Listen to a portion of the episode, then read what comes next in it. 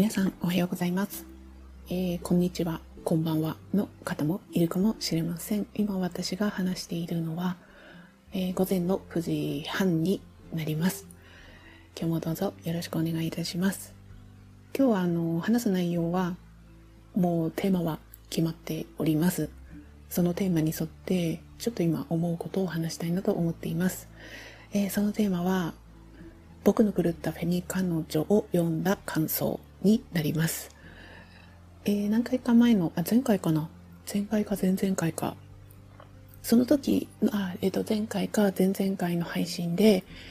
その時は僕が狂ったフェミ彼女をアルテイシアさんが読んで、そのアルテイシアさんが読んだことをラジオで話していました。で、そのラジオの紹介をしました。そのアルテイシアさんの話を聞かせていただいて、あ、ちょっと読んでみたいなというふうに思いました。で、その収録を撮り終わって配信した後に、えー電子書籍の方で購入いたしまして読みました。あのえーっとですね、こう、私あんまり本を、そうですね、ま あはるか昔学生時代の時とかは結構読むの好きだった人だったんですけど、なんか年重ねるうちに、なんだか読み難いな読み難いなっていうか、ちょっとね、苦手になりつつあって、でもまあ、それでもね、これは読んでおかないとっていうものは読んできたんですが、そんな感じの私でも、私でもっていうのも変ですけど、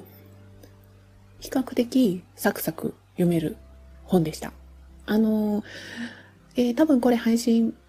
を載せるときにフセッターに内容を書いておきます。で、そこにも、うん僕が狂ったフェミ彼女の紹介されてるページをリンクしておきます。そちらから多分試し読みとかできると思います。あの、最初の方。うん、そこを読んでいただくと、あの、なんとなく内容もわかるかなと、あとテンポもわかるかなとは思うんですけれども、あの、基本小説で会話もそれなりにあるので、あの、そんなに、なんだろう、こう理解するまで長く時間が必要とか、読み難いとか、そういう感じではなくって、会話も多いので、サクサク読めます。一方で、うんそこまでしんどくもないけれども、う、う、うって 思うところも、あ、何かしらこう読む中で引っかかり、ああ、こういうとこあるよなとかね。それは皆さんそれぞれかとは思いますけれども、うん端的に言えば、ちょこちょこイライラするっていう ところは、あの、それなりにあるんじゃないかなと思います。で、私昨日とか、あの、この読みましたと言って、じゃ、少しだけつぶやいたりして、で、あの、僕のくれた、僕のくれたフェミ彼女とツイッターで検索してみて、他の方のざっくりと、あの、感想なんかを読ませていただきながら、ちょっとリツイート数が多い、あの、リツイート数が多いなって思うのを私もリツイートしました。で、その方の、昨日リツイートしたんですけど、それをあの端的にこう内容とか書いてあるし、あの、ああ、そうそう、そうだなって思うつぶやきあったので、それをちょっと、あの、こそっと読ませていただきますと、えー、ミンジフィョン、僕の狂ったフェミ彼女を読んだ。別に悪意があるわけではなく、普通に世の規範に従順でフェミニズムのことはよく知らず、ぼんやりとした反感を持っている男性が過去にとても好きだった元カノに再会したらフェミニストになっていたという話。才と溝をえぐるように暴く小説だった。主人公は彼女のことをとても好きではいるのに根本的に何も理解できず良かれと思ってすることが全て溝を深めるばかりなのが明快に示されていてうっとなるけれど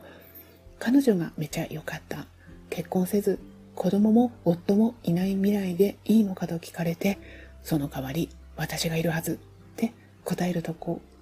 ことがすごく好きっていうふうに書かれてました。うんそういう小説なんですよ。私、昨日ですね、えーフゼッターの方に、ちょっとこの僕の狂ったフェミ彼女を文字で感想も書きました。えー長くなる部分はフセッターの方に書きました。昨日つぶ、私がつぶやいたのは、私がスンジュンみたいなタイプの男性に建設的にどう言葉を届けられるのかなってずっと考えてきたんですよねっていうふうにつぶやきをしまして、で、その続きはフゼッタの中に書きました。もうブログ書いてた時からもそうなんですよ。結局どれだけブログでこういうことあったんですよって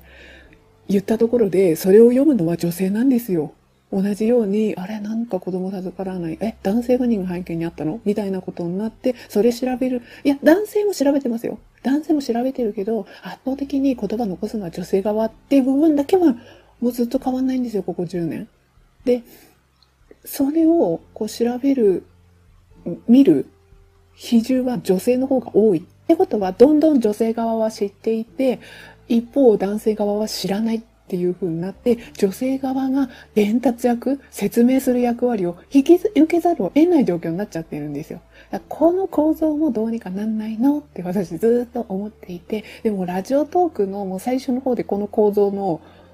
違和感をずっと言ってますね、私ラジオトークで。あの、伝達役お願いする役それがどちらか夫婦の片方側だけが担う構造になってるんだったら、そのこと自体がおかしいんだよってことに気づいてほしい。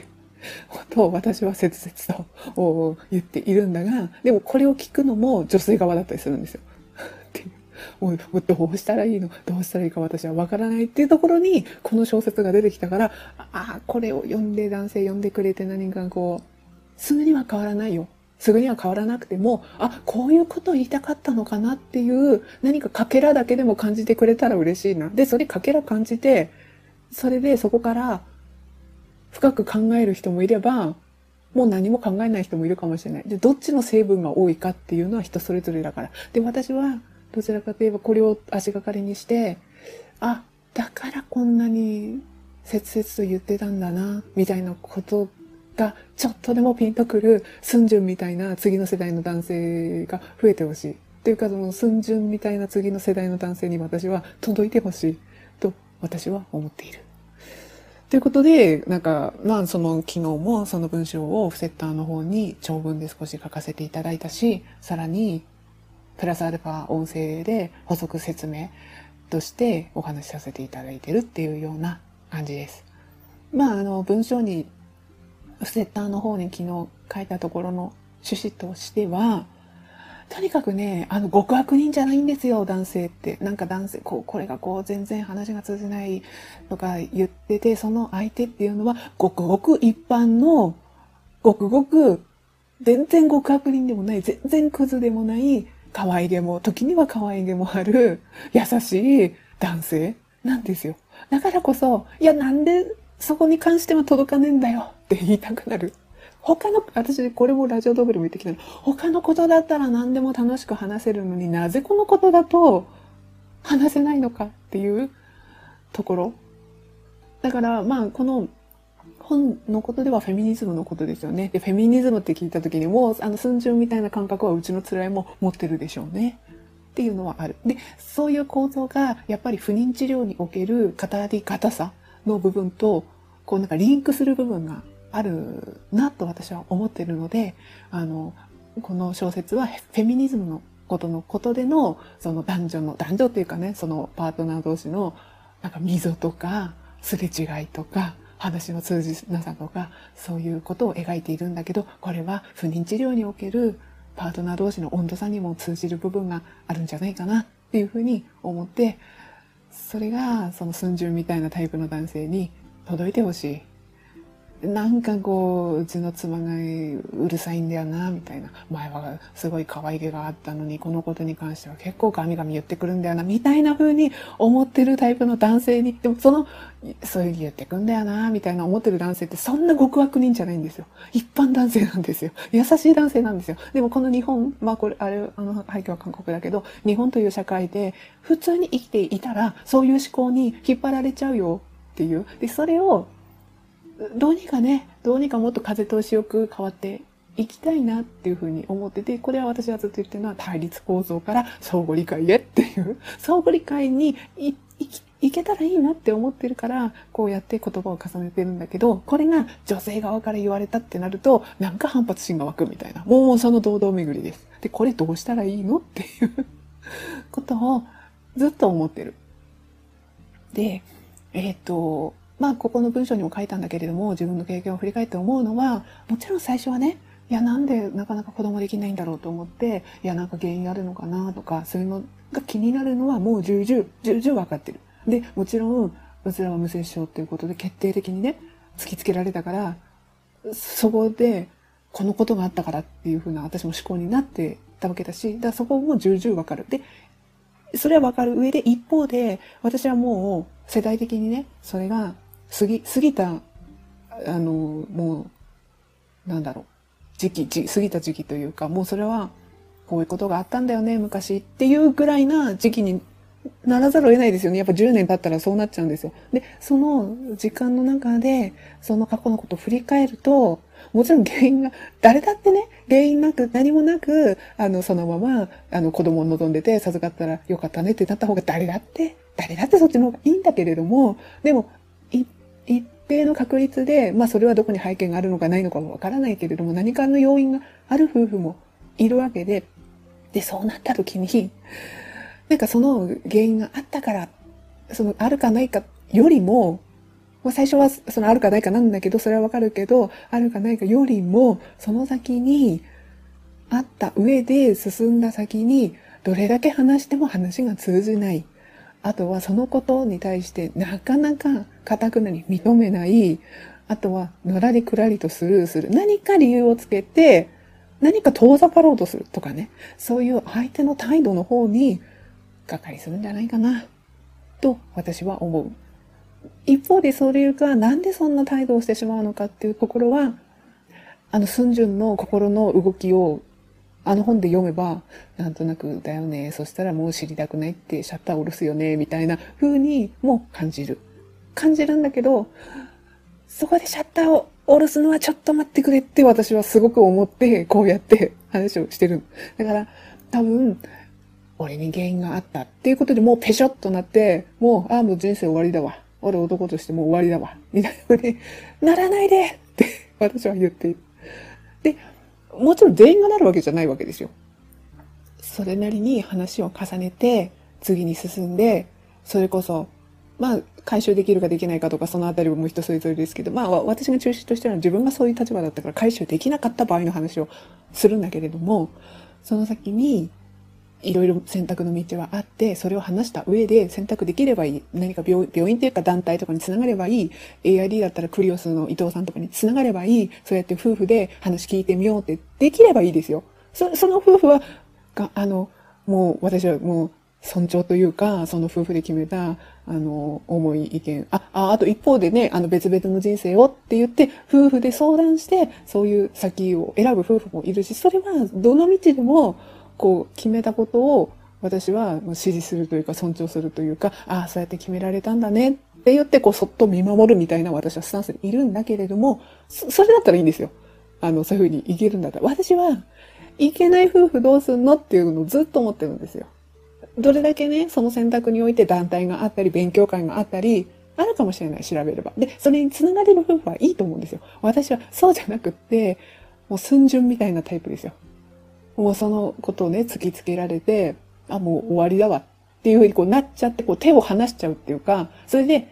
でも、なんとなく夫婦では暮らしてるけれども、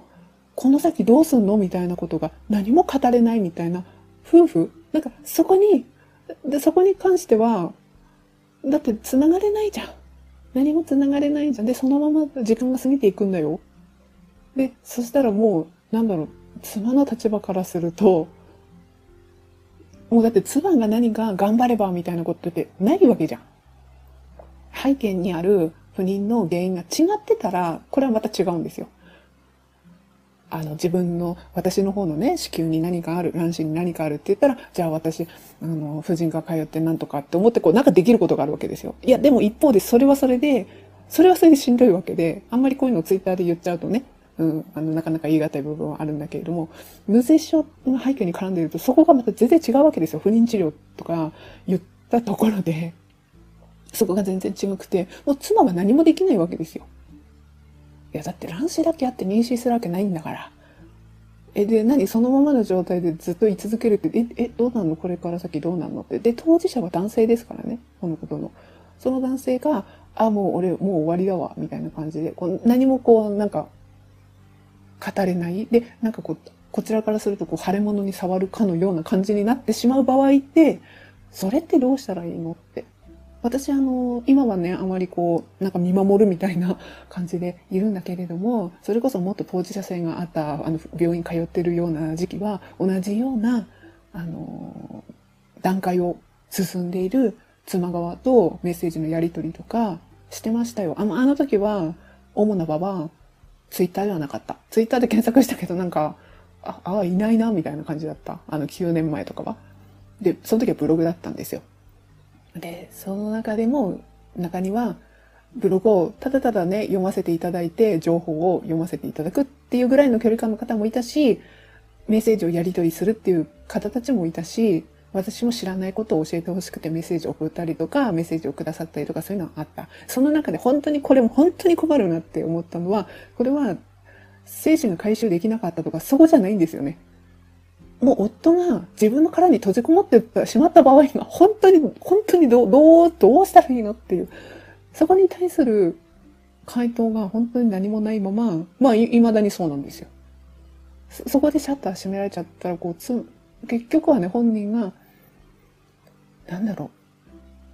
う。もうそこでもう終わりだって思っちゃってしまってるタイプの人にどうしたらいいんだろう。どうやってその、なんか、こう、暗闇の中に入ってるのをこう、必死でね、ノックトントントントン。いや、そこで終わりじゃないよ、トントントントンってやっても、もう出てこないみたいな場合が、だってそしたら、そんな、なんか次の選択を勉強するために勉強会参加してみようとか、もうそんな段階にもいけないんですよ。おそそういう場合にどうしたらいいんだろうっていうことを思ってきたから、どうにかあの、先輩男性どこ行ったんだよっていうラジオトークで初期で配信もしてるんですよ。本当に見えなくなる。いないって。で多分、その人にとっては、その閉じこもってしまってるタイプの人には、あ、俺以外にも同じような経験をして、で、その中の葛藤から、あ、こういう道を選択した男性もいるんだな、夫側もいるんだなっていうふうなことが、もし見えたら、この殻に閉じこもってる人の気持ちもなんか変わるんじゃないかなってそこまでは思うんですよ。でもこれは想像ですよ。実際変わるかどうかなんてわかんないし、聞いたところで何も響かないかもしれないけれども、けれどももし何か変われる、な、何かのきっかけがあるんだったらそういう声、いろん、それ一人だけじゃダメですよ。一人だけじゃ話にならないんだから。様々な男性の、あ、俺だけじゃなくこんなにたくさんいるんだって。で、なんかそれを思った、そういうふうに思わされたきっかけが、これも私前も配信でもどっかで言ってるけど、うちの連れ合いが、えー、っと、男性不妊外来だ。初期の頃はね、レディースクリニック行ってたから、もう連れ合いはそんな風に思えてないですよ。いや、俺なんでここにいなきゃなんねんの、肩身狭いな、みたいなことを思いながら、待合室にいたはずですよ。それはね、その当時住んでた市のね、まあ、それなりに、えっ、と、体外受精まではできたかもしれないけれども、まあ、その、て、あ、違う違う違う違う、人工受精までしかできないレベルの医療、そこまでの医療の婦人科クリニックで検査して無精子って分かったんだから、あの病院に行ったあの待合室だったら、女ばっかりの中で男俺一人だみたいな気持ちになってたでしょ。うん、実際そうで、だったですから。でも、その先に男性不妊外来に行ったら、そこの病院は、あの、男性不妊外来で階が違うんですよ。女性不妊外来は何階で、男性不妊外来だと何階ですって、もう階が違うわけですよ。で、階が違うから、当然男性がいっぱいいるんですよ。その待合室ね。そしたら、あ、俺の親友がいっぱいだって言ったんですよ。だこれが私はやっぱヒントなんじゃないかなって思うんですよ。その人が俺だけだって思ってたのが、いや、他にもいっぱいいるんだと。でも私はそこで心の中で言わなかったけど、いや、でもゼロかどうかわかんねえよって 思ったけど、思ったけど、その人たちはいろんなね、とは言っても様々だからっては思ったけど、言わなかったけど、なんかそんなことを思った記憶があって、そういうのが実感できないわけですよ。男性側は。だって今見たってそうじゃないツイッターとかでつぶやいてるのは無精子症の夫を持つ妻ですっていう方が多いんだから、比重としては。でもいるよ。あの、自分はそうでしたっていう。だから情報を知りたいからツイッターやってますっていう人だっているよ。でもね、いるけど、こうなんだ、スケジュール的なことだけ書いて、あとはもう本当にいなくなるっていうか。いや、でも妻側だっていなくなる人いるよ。いるけど、だからその比重が違いすぎるってことなんだよ。そうなると、こうパッと見てみると、女の人の苦しみばっかり見えるわけじゃないですか。で、そうなるとますます検索したとしても、ああ、俺のせいで、みたいな感じになっちゃうでしょ？だからもう、ここういうとこもどどう、どうして、でもだからって言って、女の人だって他のところで思いを吐露できないから、そこに書くわけですよ。それは必要なことだからね。それも必要なんだけど、一方で、そういうふうな気持ちをつ、つぶやきとして書く男性が圧倒的に比重少ないからこそ、なんか俺だけしかいないみたいな見えちゃって、で、私はその連れ合いの、あ、俺の親友がいっぱいいるっていう言葉がすごい印象に残ってるんですよね。だから、そういう風になったらいいのにな。でもね、社会はね、そういう男性不妊っていうようなことをね、これいろいろ過去にも言ってきたけれども、非常にこう茶化したりとか嘲笑したりとか、そういう言説がボーイズクラブの中でもう出来上がってるんじゃないですか？なんとなくそういう言葉悪いけどターゲットにされるんじゃないかとか、俺そういうふうに見られたくねえとか、あと無精子っていうことと性機能障害っていうのはまた別ですからね。俺はそっちじゃねえよって内緒思ってる男性いるんじゃないですか？ここら辺が本当に、あの、男のこのメンツプライド、あのもう本読んでください。スンジュンの、まあスンジュンの場合は、そういう不妊治療の話では全然ないけれども、やっぱりこう、俺にはプライドがあるからみたいな。そういう感じの、あと、男友達との会話とか聞いてくださいよ。なんかこう、なんかこう、マウント合戦みたいな感じの、ああいう感じののノリというか、そういう雰囲気というか、ああ、あれ、ああいうことじゃ自分のそういう部分って出せないよなっていう。そ、そしたら俺負けるみたいな風に駆られるだろうなっていう、そういうのも、あの小説を読むとよくわかるなっていうふうには感じましたね。ということで、ということでというか、全然なんか本の内容の話言ってないな。なんかすごい今私が思うことバババッとお話しさせていただいてしまったんですが、ちょっと本の内容に触れますね。で、あの、もしかして、あの、もうね、読んでる方もいらっしゃるかもしれないし、一方で、まだ読んでないっていう段階でたまたまこの配信を聞く方もいるかもしれないので、あの、内容に触れる部分が、私これから言う、言う、言ってしまう可能性もありますので、そういうのが聞くのがちょっとあれだなっていう方は、あの、聞かないでいただいて、例えば本を読んだ後に聞いていただくとか、そういうふうに調整していただければなと思います。で、もうね、全体的に流れてる方向性っていうのが、あ基本的にスンジュンの、スンジュン視点の話なんですよ。この小説の中身が。だから、あ、よくわかるな、よくわかるなっていうか、いや、多分そ、答え合わせみたいな感じです。私からすれば。ああ、そんな感じだったんだろうな、やっぱりな、みたいな。で、そこで、だから、イラだったりする。で基本的に、あの、スンジュンの立ち位置が、やっぱね、彼女より自分の方が上に、上にいたいっていうふうに別に表現はしてないんだけれども、多分そういうふうに見てるんですよね。で、基本的に間違ってるのは彼女であって、彼女が昔はあんな違ってあんなこと言うような子じゃなかったのにって言って、この4年間で何があったんだろう、男、変な男にあって影響されてしまったのかな、みたいなそういう感じなんですよ。で、俺がまた付き合って彼女を導いてあげないと、みたいな。なんか取り戻してあげないと、そのあげないとっていうのが、なんか鼻につくんですよね。要所要所に出てきますね。まだ彼女はこんなこと言ってる。僕がこうしてあげないと彼女を。みたいな、そういうスタンスなんですよ。いや、そこで、いや、なぜ彼女はこういう、昔は確かに、いわゆるね、いわゆる寸順が思う普通な女の子だった。だけどなんで変わってしまったんだろう。彼女が。で、寸順はそこでおか、彼女がおかしくない。彼女が変だっていうふうに捉えてるんですよ。終始、ずっと。で、それをそうじゃなくって、あ、どんなことがあって彼女が変わったんだろうっていうふうに捉えてないんですよね。そこ、だ、だから話がもう全然噛み合わないっていうのがあって、もうそこに私は、いや、なんで彼女のことがおかしいってお前ずっと思ってんだよってとこに、あ、もう頭を抱えてしまうという。それじゃ話、どれだけ言葉を重ねても話にならないよ。例えば、なんだろう。あ、そうそう。このちょっと中の読むと、4年前の彼女はあんなんじゃなかったのに、一体何があったって言うんだ。おかしな元彼たちのせいで、ああなってしまったら、僕がその傷を癒してあげられるんじゃないか。っていう、まあこういう感じなんですよ。あげられる？は？は？なんで元彼たちのせいでって思ってるの？だから女の人は男の人によって影響されて変わっていくっていうふうに思っている。じゃあ、それは、きっかけはそうであってその何かの対人関係の中で何かがあったかもしれないけど、彼女がその、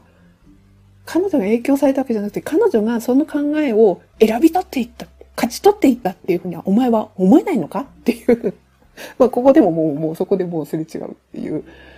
あ、だからこういうことをね、だからスンジュンこう言ってた、で、スンジュンこうだったんじゃないかって私言えるのが、これが今までは連れ合いの昔の言動を引き合いに出さなきゃいけなかったから、ちょっと私もしんどかったんですよ。で、これ、これからこの小説によってスンジュンこう言ってたっていうふうに言えて、私はちょっとそれ助かったなっていうふうに思っております。えっと、あとそう、あの、スンジュンと元、あ、元カノっていうか、この彼女が再び付き合うことになると。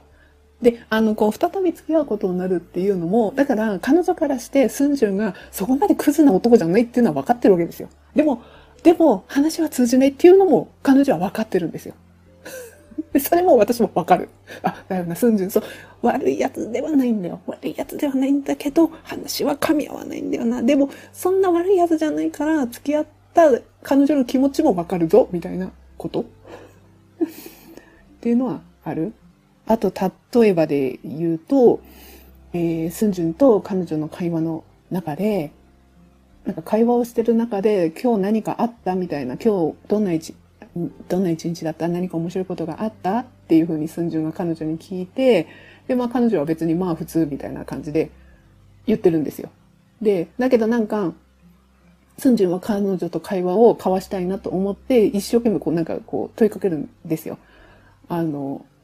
何かないの？みたいな、君の話が聞きたいんだって言う、で、言うわけですよ、彼女は。ここれこれこういうニュースがあったっていう。MeToo 運動の話とか、あと大学生が不本侵入してきて、みたいな、で、セクハラをして、みたいな、そういうニュースっていうのを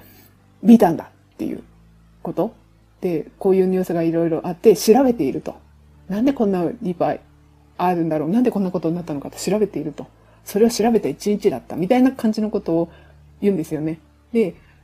数字を言うんですよね。言うと思ったけど、やっぱ言うんだと思って。正直僕はあんまり共感できなかったと。そういう話もあるだろうが、わざわざそんな記事ばかりを探して読んで腹を立てる必要があるのだろうかと思ったと。世の中には他にいいことだってたくさんあるだろうにっていうふうに、まあまあ言ってた私も腹立ってくんですけどね。いや、いいよな、お前って。いや、そんな脳天気にいられていいよなって。いつ降りかかってくるかわかんねえんだよ、こっち。みたいな。私も腹立ってくるんですけど。この通じなさが、呼び起こされちゃうんですよ。私は、なかなか子供ができなくってっていうことを、で、このまま、その時はもうお互い早く子供来てほしいねっても散々言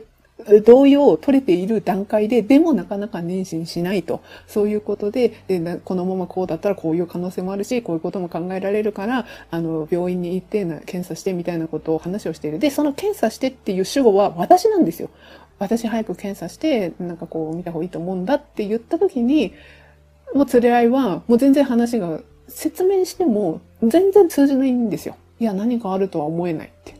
いや、どの口が言うっていう、ま、まだここで私も怒りが出てくるっていう。こういう、この話の通じなさで、お前はいいよなと。あの、いや、そんなに焦んなくてもみたいな感じなテンションなわけですよ。相手は。でもね、ここでね、私ね、非対称に気づかないといけないよ、お前はって思うわけですよ。お前はっていうかもう次の寸順のようなタイプの次の世代の男性に、いや、お前は非対称に気づいてねえよって私は言いたくって、もうこれはちょっと私オーバーザさん世代ですからちょっと言わせていただくんですが、あ 言わせていただくんですが、まあ不妊治療をするかどうかっていうところって結局その先の目標っていうか目指すところって子供を授かりたいからですよね。で、その先にもし子供を授かったとして妊娠出産ってなったら、女の人はあんあんたの妻は死ぬかもしれないんだよ。妊娠出産において、その過程において、子供もしくはあなたの妻が命を落とすかもしれないんだよ。でも一方で夫側は妊娠出産することによって自分が死ぬこと絶対ないんだよ。ここの非対称性は考えないといけないよ。ひっくり返して対象にならないんだよ。あなたは血を一滴も流さず、死ぬ、恐怖、死ぬかもしれないってことを経験せず父親になれるんだよ。一方ではこっちは死ぬかもしれないんだよ。その過程において。もう子供もそうだけど。そういうところも考えるからこそ、もし子供を欲しいと思うんだったら、まあなるべく早く産めた方がいいな、そのためにはどうしたらいいかな。あと産んだ後もだよね。産んだ後も、その時自分が仕事をしていたら、自分は仕事は、その時はね、その時は調整しなければいけないとかっていうところは、そこは切実に非対称なわけじゃん。それもわからんで、そんなに頑張らなくても、そんなに焦んなくてもとか言ってんじゃねえよって、もう思うんだよね。そこのいや、私は本当、あの、あの当時も思いますもん。いや、男側って一滴も血流さないのに、何言ってんだこいつっていうふうに、すごい思ったんですよね。こっちはそういう場合もあるかもしれないって思うからこそ、考えたり、あできるだけ早くとか、まあもちろん、こう、社会、自分の友達がお母さんになっていくこととかもあるし、そういうところで何何か自分が取り残されてるような、そういう心理的な面もあるし、それも含めてだけど、でもあんた血流さねえじゃん、一滴も、みたいな ことをあの当時は思った。で、だったらね、いや、俺そうだよね。俺妊娠出産で妻は、そういうふうに命の危険が絶対ね、ない、いや、もちろんな、ないことの方が多いんだけれども、でも自分は、俺は、そうだよなって妊娠出産でそういうふうに死ぬって、それにことで死ぬってことないよな、ない側の立場が、いや、そこまで考えなくてもっていう傲慢さ？そういうところまで考えて、あ、だから自分の妻はそうやっていろいろ考えて言ってくれてんだなってことは考えないと、スンジュンみたいに僕が導いてあげないとみたいな思考で言ったら、あんたちょっとそれはおかしいよって まあオーバーザさん世代の私は思いますね。ちょっと次の世代の、もしね、あの、なんか妻がちょっと焦りすぎでさ、俺なんかプレッシャーに感じてんだよね、みたいな風に思ってる能天気な男の人がいたら、ちょっとそこまで考えたっていうことは言いたい。でも、私がどれだけブログをやってきたし、あの、ツイッターでつぶやこうが、こうやって音声配信しようが、そういうタイプのスンジュンみたいな次の世代の男性には、この言葉は届かない。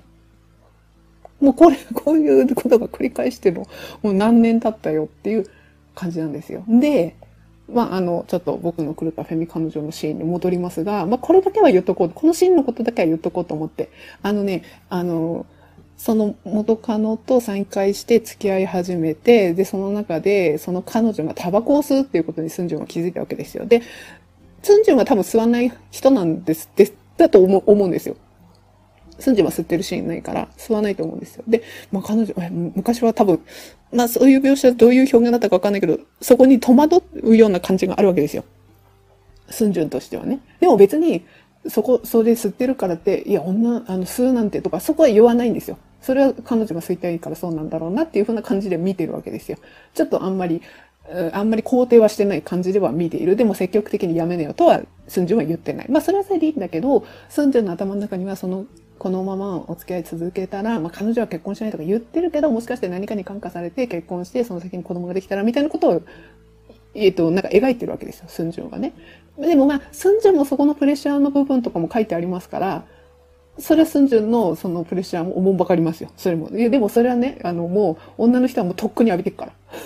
またここでもちょっと腹立っちゃうんですけど、お前だけが浴びてるわけではないっていう感じはあるんだが、まあまあそれは置いておいて。で、私あの、女の人のタバコっていうところで、ああ、絶対こういうこと言われるだろうなって思うのがもう、そのシーンを読む前から分かってたんだけど、絶対将来子供を望んだ時にタバコの影響はみたいなこと言われんだろう、言うか分かんないけど、そういうの出てくんだろうなって思ったら、思ったらやっぱ出てきた。やっぱ出てきた。ちょっとね、シーンがあるんですよ。自分の女にだけはタバコを吸ってほしくないと思っていたが、もはや、いや、そのタバコの煙さえロマンチックに見える。悔しいけど、本当に彼女のことが好きみたいだ、畜生。だけど、子供には良くない。胎児に異常が出る原因になるんだ。結婚するまでには何とかやめさせなくっちゃっていう風に言ってるんですよ。ああ、出てきたと思って。でも、あの別にスンジュン間違ったとは言ってないわけですよ。スンジュン吸ってないし、彼女だけ吸っている。そして、まあその先そうなったら、確かに影響が出るかもしれない。やめさせなきゃって言っている。で、ここに突っかかったら、あの、ね、なんでそう、別にスンジュン正しいこと言ってんじゃんって言われると思う。でも私はもういろんな、いろんな定点観測してきて読んできたのは、一方でこういうふうにタバコと女の人で繋がると、将来子供を望んだ時にっていうふうにつながる情報はもう溢れてる。それなりに聞こえてきた。でも、これ、スンジュンには当てはまらないんだけど、一つ、あ、まあ、二つ言いたいんだけど、そのうちの一つは、もしね、スンジュンがタバコ吸ってたとしても、多分同じように思ったと思うよ。わかる？俺、あスンジュンがもしタバコ吸ってたとしても、同じ言葉がスンジュンから私は出てくると思っている。要するに、男の人がタバコを吸っても、将来子供を望んだ時には、イコールに繋がってないんだよ。本当はそうなんだよ。本当はそうなんだけど、女の人は将来子供を望んだ時にっていう、だからタバコの健康被害っていうトピックが出た時に、その時には女の人は子供を望んだ時に胎児にっていう情報はセットでついてくる。でも、それが男の人になると男の人の健康被害の方だけの情報になるんですよ。これ私が定点観測で見てきて、いや、なんでこう、こういうことなんだろうって。そこで男の人に対して将来子供を望んだ時に精子の状態がみたいな風な感じにはならない。でも逆だったら成り立つ。要するに男性不妊っていう特集があった時に、タバコは影響しますっていう情報が出るんですよ。こ、これ何なのってすっごい腹立つ。タバコの健康被害を主題にすると、女の人の子供を望んだ時にっていう情報が出てきて、一方で男の人の精子に影響が出るっていうのは、同率では語られないんですよ。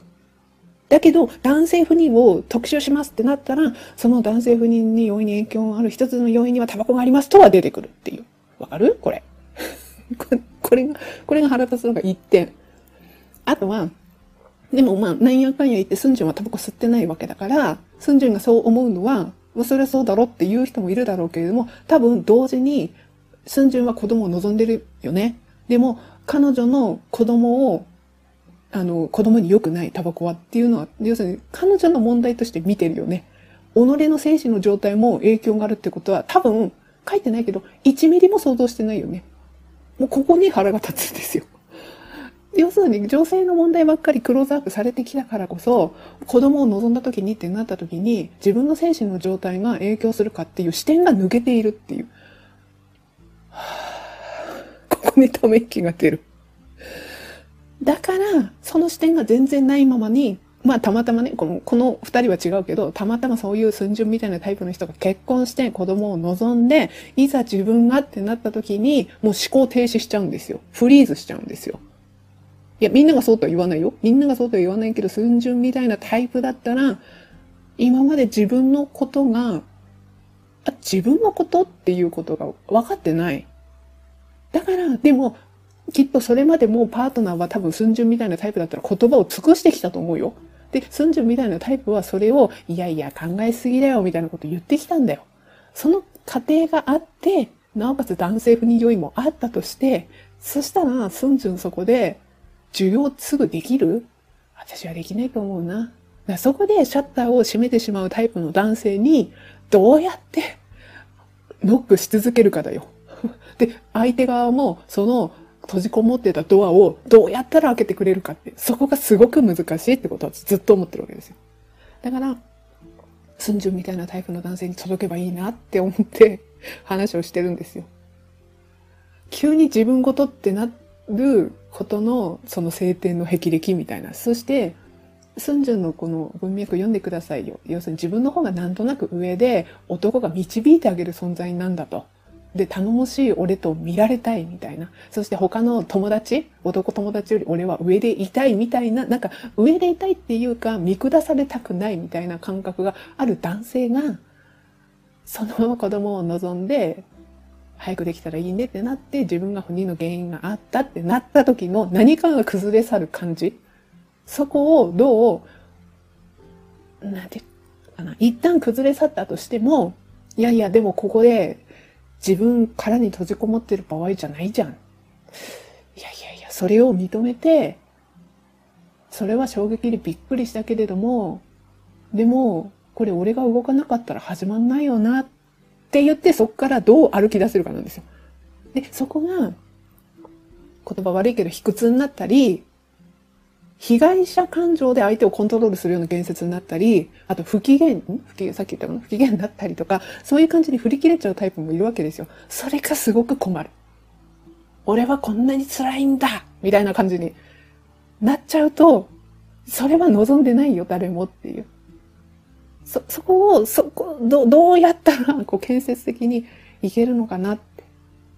いうことは、すごくなんかこれも読みながら考えましたね。いや、スンジュンみたいなタイプだったらそりゃもう閉じこもっちゃうだろうなーって。で、だからそういうのが嫌だから離婚した方がみたいな感じになるんですよね。ため息が、ため息が、ため息が出てしまった。うん。そこにどう私は、なんかそういうストーリーがね、今までいろんな定点観測をしてきた中でいろんな人のブログを読み、私はそういうなんか、支援者の立場ではないので、言い切れないけれども、でも私の中で当事者性を持ってから私なりに調べてきたことと、今回この僕の狂ったフェミ彼女の寸順の心の動きを読んだ時に、これ大変だなっていうふうに思って、そこにどうアプローチできるのかなって。だから私は、その原因があるかないかじゃないんだよって。そこじゃないんだよ。過ぎ去ったら、確かにそれはびっくりしたし、衝撃だったことはもちろん私もそうだったからわかる。わかるんだけど、何かダメって思っ、自分がね、思ってしまって、ああ、俺もうダメだわ、みたいな感じに思って、そこでシャッターを閉めてしまわないでって。そこでシャッターを閉めないでって私はすごい思っている。だからこれはこのことはものすごくショックだったけれども、このことがあった上で大事なのは全然予想外のことだったけど、このことがあった上で、じゃあ私たち、俺たちはどうするっていうことを話せるかなんだよ。なかったことにせずね。あの、もう体に閉じこもってしまうっていうことは、相手からしたらもうなかったことにしてるって見えちゃうよ。本人はそんな意図はなかろう、なかろう、なか、ないだろうし、本当に辛いことだから、そりゃそうなんだけども、なんかこう、ポツンと、待たせちゃってるよ。相手のことをって。で、相手はもうとっくの昔に、もう、いつ子供が産めるんだろう、私が子供を産まなきゃってプレッシャーを抱えてたかもしれないよ。それ抱えた状態で、さらにポツンとさせてるのっていう。だってもうその彼女からしたら、その彼女自身が何かできることないんだから。彼女がどんだけね、体に気をつけたり、婦人科、あ、なんかレディースクリニックに通ったとしても、精子の状態に関係ないんだから。そこは、そこはあなたが立ち上がって、彼女、彼女妻と話をしない限り、そこ彼女コントロール、妻はコントロールできないんだから。精子の状態とかどうにもなんないんだから。で、で、その先ですよね。それで実施が、あ、もう望みにつながんないんだって思ったら、もうそこで終了じゃないんだよ。このことがあった上でどう生きていこうかを話せるかなんだよ。多分、その結果が突きつけられて、そこで、ああ、もう終わりだわって思っちゃう人がいるだろうなって思うから、私はそこじゃないんだよって本当に終わるっていうことがあるとしたら、そのことをなかったことにした時だよ。その時が本当に終わりだと私は思う。そう、無精子と分かったこととか、精子で回収できなかったこととか、それことが、その時が終わりじゃないってことを言いたい、私は。本当に終わりっていうことがあるとしたら、もうそのこと自体も話すことすら放棄した時だよ。なかったことにするような態度を取った時だよ。その時が終わりだと思う。で、そこに関しては自分でコントロールできるよって言いたい。だから、精子が回収できなかった。だから回収できるようにコントロールはできない。そこはね、誰もできない。その今の医療をもってしても。だってなんかこの薬を飲めば自然妊娠ができるぐらいに精子が多くなりますとか、そんなのないんだから。特に無精子の人にとってはね。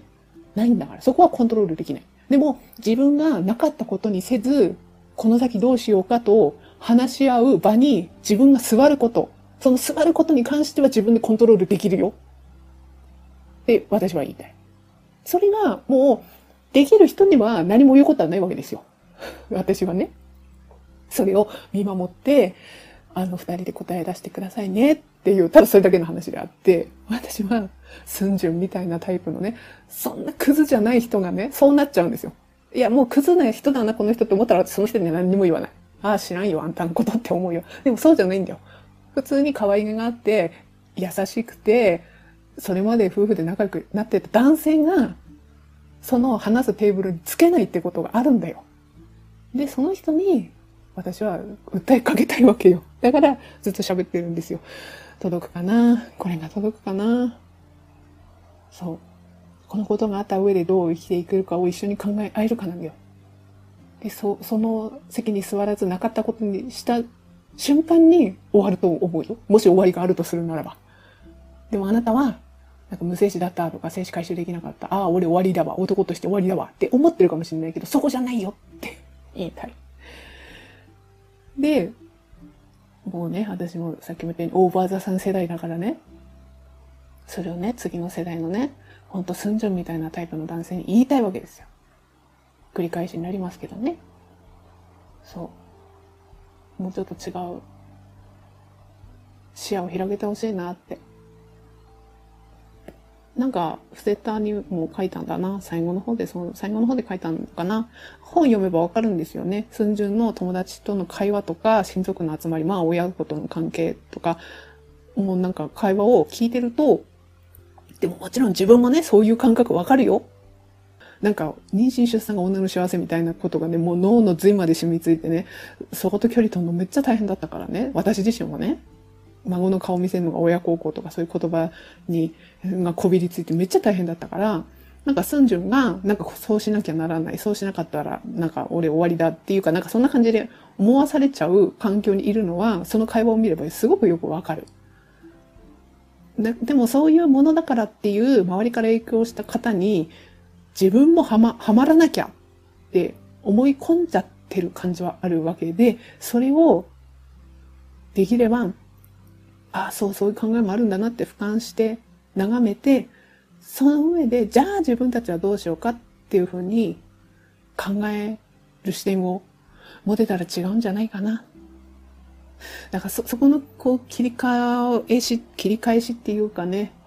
視点の切り替えっていうのがものすごく大変だっていうのは私もそうだから、わかるんだけど、でも多分そういう視点が私は必要だと思うよ。だから、なんかすぐは変えられないんだけれども、せめて自覚できると違うんじゃないかな。で、その自覚できるきっかけが、この本の寸順の心の動きを読んだら、なんとなく客観視できるんじゃないかな。っていうふうに思ってる。はあ、ということで、長々と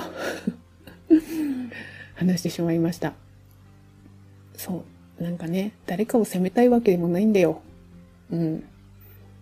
なんか視点がなんかちょっと変わるきっかけになったらいいなっていうふうに思って、私はなんかそういうふうに思うから、何かちょこちょこ書いたり、ポッドキャストで話したり、まあ勝手にね、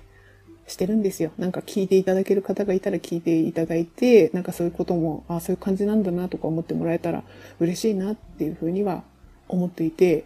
で、これは、やっぱりこう、当事者性を持ってしまったからね、それは誰でも不本意だとは思うんですよ。違うね。に結婚して、そのうち、なんか、子供ができました。おめでとうみたいなね。方にね、それでなんか子育てにおけるなんか学びとかね、子供ができてこういうことを学べましたみたいなことね、言えてる方が、私はその方が人生良かったですよ。そっちの方がね、ツイッターなのかインスタグラムなのかわかんないんですけど、そういうことでね、子育てのなんかやってたかもしれないですよ。それでなんか学びがあって喋れることの方が私は本当は良かったですよ。でも選べないからね。それはね、それが分かったからこそ、じゃあ、この立場から見えることを思うこと。で、次の世代にね、なんかちょっと違う視点が持てたらいいなっても、多分直接女から言われたら腹が立つっていう感じの構造も私はこの本を読んで、読まなくても分かってた。読まなくても分かってたけど、答え合わせみたいな感じにはなったので、だから、なんか、どうぞこの本をどうぞっていう、そう、風に思ったので、今回紹介させていただきました。はい、長い時間、なんかちょっと話しすぎたかなっていう感じはあるかとは思うんですけれども、またなんかちょこちょこ気になること、まあ記事とかね、なんかこういうのが何か考えるヒントになるんじゃないかなとか、私も何か考えを深めて、ちょっとこういう視点も持てたなとか、そういうのがあったら、またポッドキャストでお話しさせていただきたいなと思っております。はい、聞いていただいてありがとうございました。